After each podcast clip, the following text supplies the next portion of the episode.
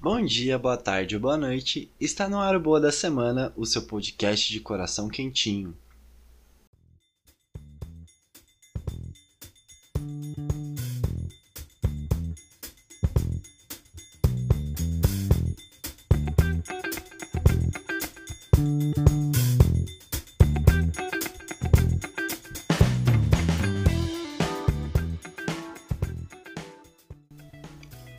Bom, galera, começo de ano é aquela coisa, né? A gente faz promessa, faz meta, traça os nossos objetivos para que a gente chegue no último dia de 2020, a gente possa ver se a gente evoluiu, se conquistamos, se chegamos lá. E claro, comigo não foi diferente. Eu, pela primeira vez na vida, fiz realmente uma famosinha lista de início barra fim de ano Coloquei no papel tudo que eu queria para 2020 e ainda me aprofundei um pouquinho mais fazendo os objetivos para o mês, assim, mês a mês eu estou acompanhando o que eu quero, o que eu estou fazendo, está próximo se não tá, o que eu posso fazer para mudar.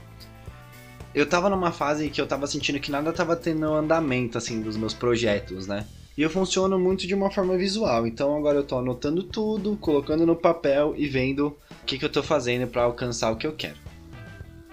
Dentro de todas as resoluções que eu fiz, esse podcast não ficou de fora, né? E foi uma das principais reflexões, é, foi bem especial e individual, e eu não estava muito satisfeito do rumo que as coisas estavam tomando, né? Produzir um podcast sozinho é dar um puta de um trabalho, gente, e são muitas coisas para se pensar. E eu paro por aqui qualquer coisa, qualquer início de vitimismo, mas o fato é que o podcast estava sendo quase como uma obrigação e um outro trabalho na minha vida. E mesmo eu falando de notícias boas, tudo ficou meio automático repetitivo, tipo, muito rápido, muito rápido. Eu chegava, escolhia as notícias e lia aqui gravando e era isso. Depois disso era só editar, que dá um trabalhão por si só e colocar no ar, né? Então, tipo, eram finais e finais de semanas aí que eu tinha que me dedicar nisso. Como eu disse, por muito tempo eu estava me sentindo com dois trabalhos e que nenhum dos dois me trazia a satisfação que eu realmente queria. Eu precisei parar, repensar, reestruturar muitas coisas do podcast e nesse episódio, que vai ser um pouco mais curtinho, eu vou explicar tudo o que está por vir.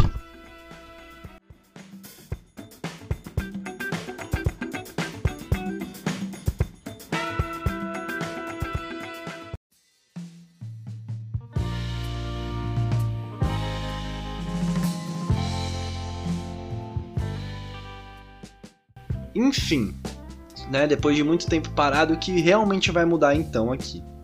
E vai ser quase tudo, tá? Na verdade, a gente não vai mais falar sobre notícias que rolam, não por enquanto, não agora. Elas podem voltar porque, tipo, nada na vida é, é permanente, né? Mas por hora, a boa da semana vai ser um tema. A gente vai falar sobre um tema e a gente vai refletir juntos. Eu vou construir os raciocínios e as narrativas, mas eu prometo que a gente vai tirar algo de bom dali de tudo que eu falar. E mesmo se for só bobeira da cabeça, já tá bom, tá ligado?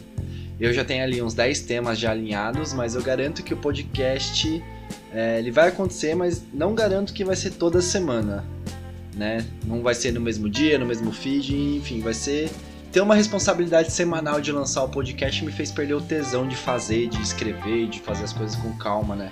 Me fez assim perder o encanto. Então vai sair conforme eu conseguir. Então, devagar e conforme eu for me sentindo bem, e lembrando sempre que o podcast é um hobby para mim, né? E, eu, e esse é um recado até para mim mesmo, levar isso aqui com mais calma.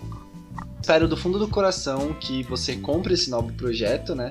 Eu posso garantir que o programa vai ser leve, até mesmo com os temas mais sensíveis e mais fortes, né?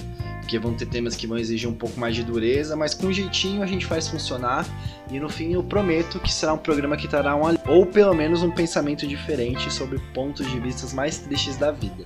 Eu vou falar de temas sensíveis e temas difíceis, não vão ser temas bons, mas eu senti que eu precisava falar de coisas mais complicadinhas porque é, um respiro não precisa ser só de coisas boas, acho que a gente pode respirar no meio de coisas ruins também. Então, se a gente conseguir traçar algumas reflexões sobre coisas ruins, vão ser boas no final, né? Tipo, ajudar a gente a ter um, um raciocínio bom ou pelo menos entender o que, que a gente está sentindo e o que a gente pode fazer para não sentir mais ou não sei, tem coisa que a gente só tem que sentir mesmo e passar por isso e no final vai ficar tudo bem, né?